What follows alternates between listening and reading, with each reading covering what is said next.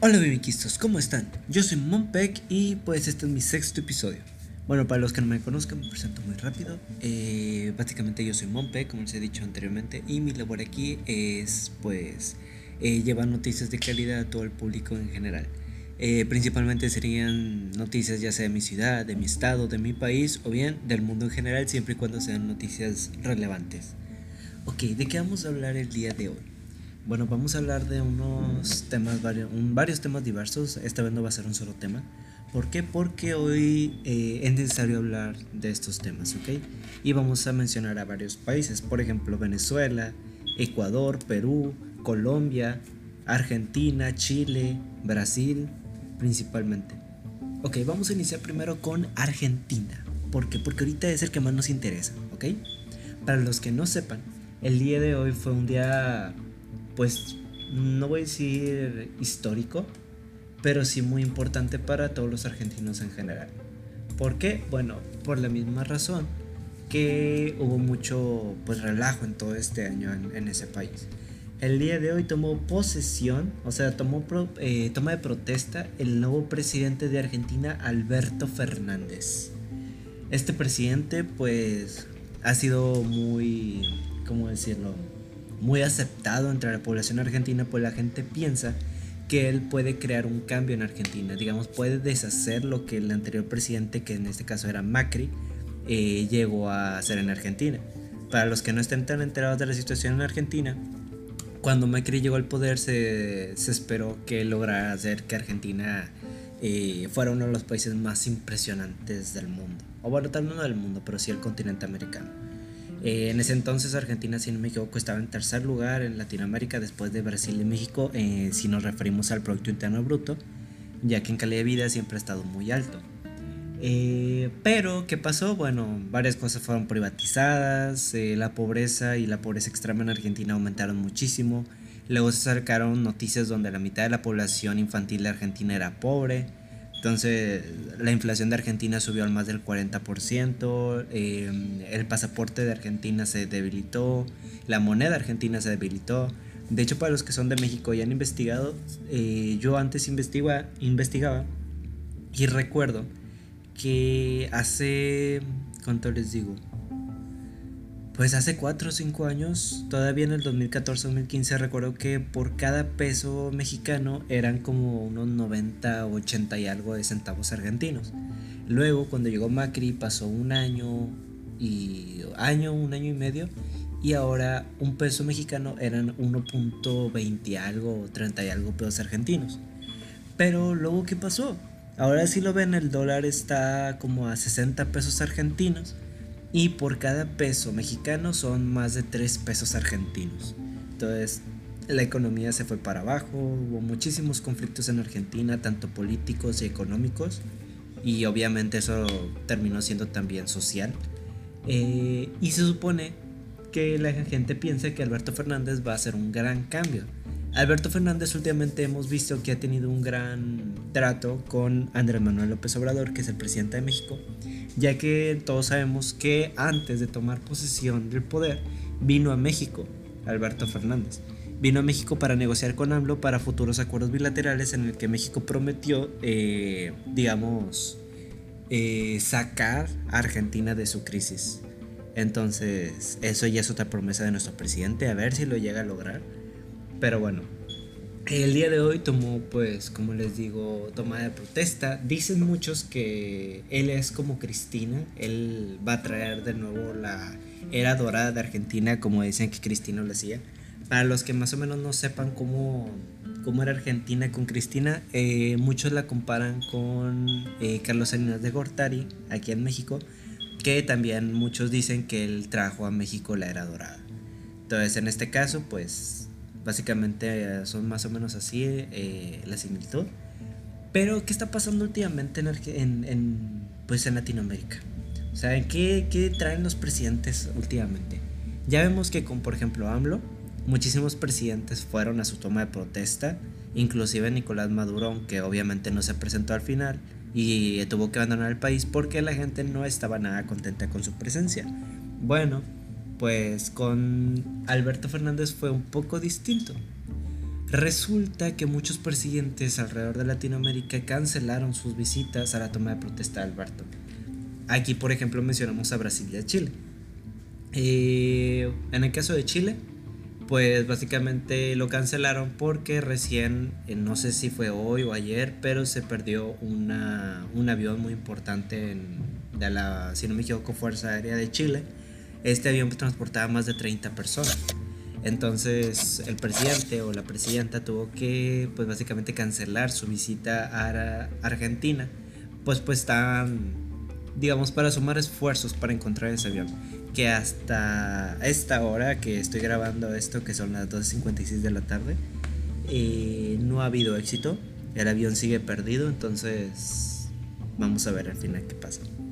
Eh, en el caso de Brasil, Bolsonaro, la verdad, nadie sabe por qué canceló. Al menos yo no sé por qué canceló. Eh, simplemente dijo, ¿saben qué? No voy a ir. Bolsonaro, se você tem alguma coisa que falar com o novo presidente, você pode falar com a prensa, porque se as coisas de não assistir a uma, um evento muito, muito importante é um pouco raro. Você não, você não acha a mesma coisa que, que eu? Pero bueno, eh, ¿qué más? Aunque de hecho también Brasil últimamente ha tenido ciertos avances tecnológicos y así, también todavía atraviesa muchísimos problemas económicos y financieros, perdón, económicos y sociales.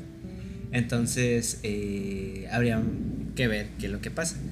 De hecho, para los que no sepan, también un dato interesante es que el día de hoy o el día de ayer, realmente no estoy completamente seguro porque siempre las fechas son digamos, las notas son publicadas un día después o varias horas después o al mismo tiempo, entonces es muy difícil realmente saber. Pero eh, recién capturaron una banda de venezolanos que traficaban oro en Brasil. Esos venezolanos ya fueron deportados, principalmente fueron arrestados y obviamente se les, les, confiscaron todo el oro, todos los millones de dólares que tenían ellos en su poder. Entonces, pues miren nada más, la cosa ahí como, como está, ¿no? En el caso de Venezuela, bueno, cada vez ah, pierden más y más y más población en Venezuela. Hemos visto que ya han abandonado más de 4 millones de personas territorio venezolano y se están intentando pues eh, escapar, ya sea a Brasil, a Colombia, Perú, Ecuador. Entonces es muy, es muy extraño esas cosas. Y por lo mismo Venezuela no solo ha perdido muchísimo de su PIB o de su población, sino que también está perdiendo poder en su pasaporte. ¿A qué me refiero? Bueno, imagínense esto. Eh, Colombia, si no me equivoco, Panamá, y no sé si Ecuador y Perú han decretado que para que un venezolano entre a suelo, bueno, a suelo extranjero en esos países antes mencionados, van a tener que utilizar visa ya no van a poder utilizar únicamente su pasaporte para salir de su país, sino que a fuerza van a tener que tener visa. Es, esto obviamente no va a parar a los inmigrantes venezolanos, a los refugiados venezolanos a escapar a otros países, ya que van a tener que utilizar sus herramientas, su creatividad para poder escapar, como por ejemplo ir por la selva del Amazonas o nadar por ríos o no sé, de alguna manera lo van a lograr, la verdad yo espero que sí. Pero ¿por qué pasa esto? Bueno, es que esos países ya han visto que conforme ha ido avanzando la inmigración venezolana también ha habido muchísimos, digamos que muchísimas personas que en sí son, pues no malas, pero que sí roban, digamos, para sobrevivir, eh, se han colado entre, las, entre la multitud de los venezolanos que buscan, pues, irse de Venezuela y resulta que terminan robando en Colombia o en Perú. Entonces obviamente ha causado muchísimos conflictos en las ciudades cercanas a Venezuela o en ciudades donde, digamos, si uno quiere pasar a Ecuador, que, eh, digamos, los ponen en lista de espera y los abandonan en una ciudad fronteriza y esa ciudad sufre, los ciudadanos sufren por ese tipo de cosas. Entonces básicamente, pues, pues ya vemos lo que está pasando. Entonces para eso son las visas. Entonces una persona de Venezuela, si intenta de que escapar del país, no va a poder en ese aspecto y va a tener que, va a tener que hacerlo de manera ilegal. Cosa que obviamente eso repercute muchísimo en su vida futura y en sus aspiraciones. Eh, en el caso de pues Nicolás Maduro, pues qué podemos decir, es un dictador Es un güey que de plano no hay nada ni nadie que lo saque, ningún país que se quiere meter en sí al asunto militarmente hablando porque pues a final de cuentas no es su pelea. No van a gastar municiones, no van a gastar dinero no van a gastar a sus hombres nomás por una pelea que realmente no están seguros si van a ganar. O sea, muy fácilmente si un país puede, si se une con otros países pueden ganar la Venezuela, pero en sí no... O sea, también repercutiría en atacar a los civiles, en atacar a la población que aún queda en Venezuela. Entonces es algo muy triste lo que está pasando en Venezuela, pero vamos a hablar en este aspecto también de los venezolanos que sí han logrado salvarse. Muchos venezolanos se han logrado instalar en Chile, en Argentina, en, Perú, en Ecuador, en Colombia, inclusive en Panamá y en México. Mm, aquí en Monterrey, por ejemplo, eh, sí hemos visto últimamente muchos venezolanos que desde hace unos pocos años lograron escapar de su país cuando vieron cómo estaba empeorando el asunto. Antes no estaba tan feo como ahora, pero pues sí, ya las cosas ya todo apuntaba que iban a ser así. Y varios venezolanos trabajan en plazas de la tecnología o trabajan en ciertos locales o, trabajan en restaurantes, todos ayudando en sí, todos trabajando para pues salir adelante en una nueva ciudad con nueva vida, nueva familia, nuevos amigos. Bueno, nueva familia no, ¿verdad? Pero pues nuevos amigos sí. Perú, de hecho, eh, hemos visto últimamente que también ha tenido ciertas ventajas en ese aspecto, ya que hace pocos, de hecho eh, hoy, salió una noticia en Perú en el que hablaba de cómo los voluntarios venezolanos, por en agradecimiento a Perú por haberlos recibido, eh, comenzaron a limpiar la ribera del río Rimax, si no me equivoco. Y pues también se han sumado otros voluntarios venezolanos a limpiar calles, limpiar avenidas, limpiar parques. Entonces, eh, hay países donde la verdad sí está ayudando mucho. Aquí en México, sí hemos visto en otros estados también, en especial fronterizos, que algunos inmigrantes también por agradecimiento a que digan, no, pues si Estados Unidos no me aceptó, mejor me vengo aquí a México, consigo empleo y pues aquí tengo una nueva vida. Voy a cambiar mi sueño americano por un sueño mexicano, que no sé si muchos de ustedes ya lo habían escuchado. Yo en la persona sí he escuchado mucho el sueño mexicano. Y en agradecimiento han, han pintado paredes de ciertos edificios grafiteados o han limpiado parques, eh, han hecho voluntariado en sí cosa que también es de agradecerles y la verdad hay que apoyarlos, porque no todos vienen a robar, no todos vienen a atacar, no todos exigen que les den comida o que les den asilo. Hay muchos que tienen corazón noble y que vienen a trabajar o que simplemente quieren una mejor vida no para ellos, sino para sus hijos o para sus nietos inclusive. Entonces hay que ser más comprensibles. No los estoy justificando a esas personas, pero los entiendo. Sé lo que pasa, tengo muchísimos amigos, en especial uno de Brasil, que últimamente, bueno, desde hace como un año he intentado venir a México a vivir, una, iniciar una nueva vida porque donde él vive, que es una ciudad llamada Belén, es una ciudad muy conflictiva, con muchos problemas, pues literalmente de todo. Entonces, él busca una nueva vida.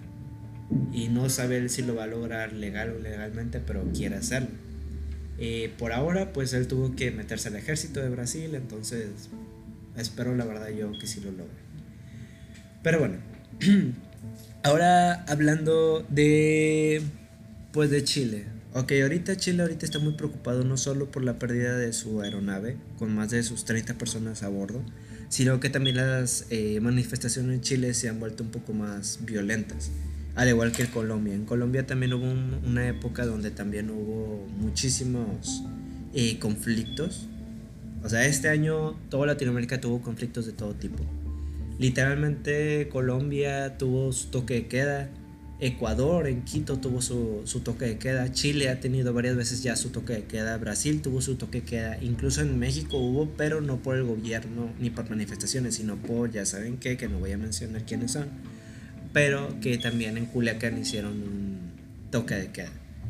Eh, um, Latinoamérica últimamente sí se ha visto muy afectado en todos los aspectos. Esperan el próximo año recuperarse con mejores, digamos, intentando resolver ciertos problemas. La verdad no sabemos si lo van a lograr o no. Y más ahora que muchos analistas, economistas y pues así varias empresas eh, de todo el mundo han apuntado que en 2020 se va a acercar una crisis mundial similar a la del 2008. Entonces, eh, esta crisis mundial puede afectar muchísimo a todos los países, especialmente a los, a los latinoamericanos, cosa que puede provocar un retroceso en la búsqueda de una solución a los problemas en, en, Latinoamérica. Bolivia, por ejemplo, ahorita está atravesando una fase muy importante.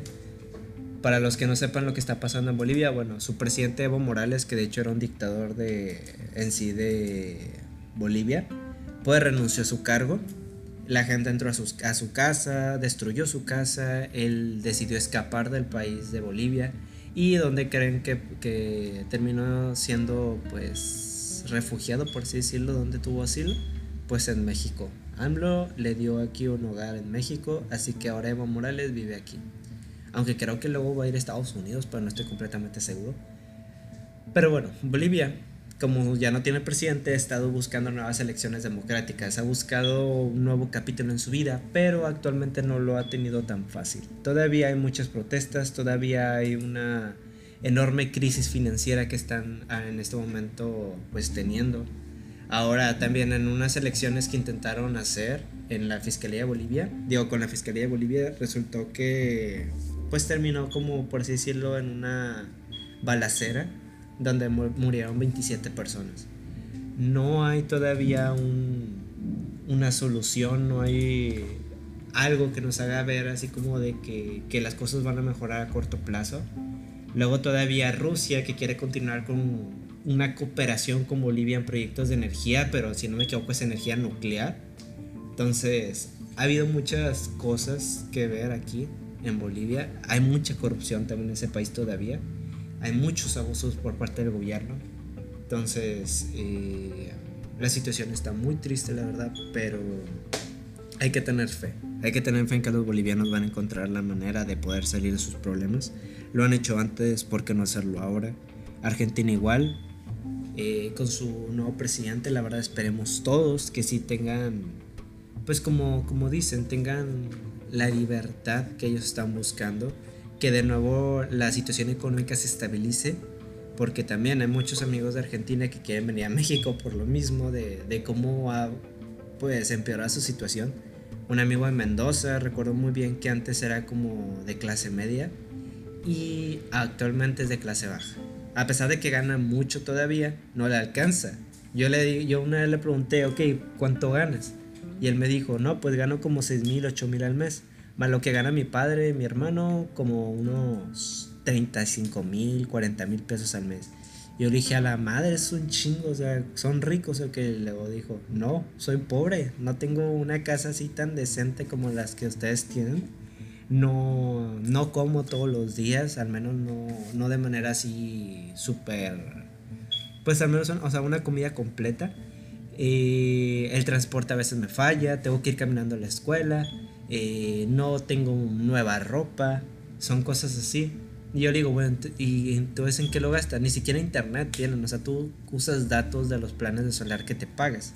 Y me dice, no, pues es que, o sea, en Argentina los planes son muy caros, la comida es muy cara, el transporte, los servicios en sí son caros, la ropa últimamente está muy cara, en especial si es en un lugar un poco alejado de la capital, que es un, digamos, pueblito. Y bueno, básicamente eso. Eh, los viajes en avión dicen que no son tan frecuentes en Argentina. Es mucho más económico y fácil viajar en camión, en un camión de, en un autobús que ellos le dicen micro, que viajar en avión. Es impresionante todo lo que pasa eh, en, en, un país en tan solo cuatro años, cómo lo hacen. Y pues, ¿qué les digo? O sea, no Latinoamérica está afrontando cosas muy importantes que ver no hay. Pues no hay en sí. No, no, no, sé ni qué decirles en este aspecto, porque cada país está teniendo problemas conflictivos, pero aún así también aún continúa buscando la manera eh, pues de crecer, tanto en su PIB como en su calidad de vida. Eh, hemos visto que muchos países latinoamericanos han pedido ayuda ya sea a su vecino o a, su, o a Europa o Asia o inclusive a los Estados Unidos. O bueno, dependiendo del país, porque hay países que piden a Rusia, otros que piden a Estados Unidos, por lo mismo de que algunos tienen como socio principal a los Estados Unidos y otros a, a Rusia. bueno, ahí son más como cosas de bandas, así que de eso no me hagan caso. Pero bueno, si ustedes gustan de que eh, algún otro dato más, bueno, recuerden tres cosas hoy. El día de hoy aterrizó el Emirates, que es el avión de los Emiratos Árabes Unidos, digamos uno de los más importantes del mundo, uno de los más famosos del mundo. También, que otra noticia hay, bueno, que, eh, ¿cómo se llama? Que se supone hay un rumor de que habrá un nuevo billete en México que se llama Los Obregones, creo, pero es un rumor. ¿eh? No les crean a los rumores hasta que una fuente oficial les diga. Nomás, nomás les digo este rumor para que estén al tanto, ¿eh? no, no, crean todo lo que luego dicen en Facebook o en Twitter o en Instagram. Eh, también, eh, para los que no sepan, el TEMEX se supone que ya llega a su conclusión el día de hoy. Y supone que ya los presidentes de, bueno, los presidentes de México y Estados Unidos y el primer ministro de Canadá ahora sí van a firmar hoy en el Palacio Nacional aquí en México el TEMEC ya revisado. Pero pues habría que checar al final qué, qué tiene el TEMEC para nosotros, porque muchos dicen que es como una bocanada de aire para México. Eh, pero pues hay que checar a fondo qué es el TEMEC. El día de mañana probablemente hable eh, precisamente y únicamente del TEMEC, porque ahorita es un tema muy importante para México que tenemos que mencionar y que tenemos que ver cómo va a hacer. ¿Por qué? Porque no solo dependen millones de empleos de eso, sino que también depende de la economía de México, de la dependencia de México de los Estados Unidos y pues en sí de cómo va a ir la economía pues de Norteamérica de hoy en adelante y cómo va a afectar esto a la economía mundial. Porque para los que no sepan, eso también beneficia en buena parte a los Estados Unidos y a Canadá. Y como saben, lo que beneficia o afecta a los Estados Unidos, también beneficia o afecta al resto del mundo. Sí, eso es lo que pasa cuando todo el mundo depende de un país. Pero bueno, eh, sin más por el momento, yo digo que sería todo. Son los temas que quise mencionarles, que a pesar de que no fueron muy largos, no, no, no fueron muy extensos, son temas que ustedes... Eh, pues básicamente tenían que saber. Son temas muy importantes, la verdad, no solo para mí, sino para todos ustedes. Y la verdad, estén al tanto, por favor, de la firma del TMEC en el Palacio Nacional. Es algo muy importante para nosotros, en serio. Por favor, no ignoren este, este tratado. Eh, muy probablemente algunos de sus amigos o sus familias tengan que depender de este tratado. O tal vez solamente de alguien que conozcan o indirectamente de su ciudad, porque ya sabemos que las ciudades fronterizas también de que dependen mucho de ese tipo de tratados. Pero bueno, eh, sin más por el momento sería todo. Muchísimas gracias por escucharme aquí en esta, pues, eh, en este episodio. Cualquier duda, comentario, opinión, aclaración o crítica constructiva es muy bien aceptada y cualquier cosa también, alguna aportación que ustedes quieran dar de noticias o de historias o lo que ustedes gusten también díganoslo. Aquí estamos para escucharlos, para leer sus mensajes y muchas gracias a todos y adiós.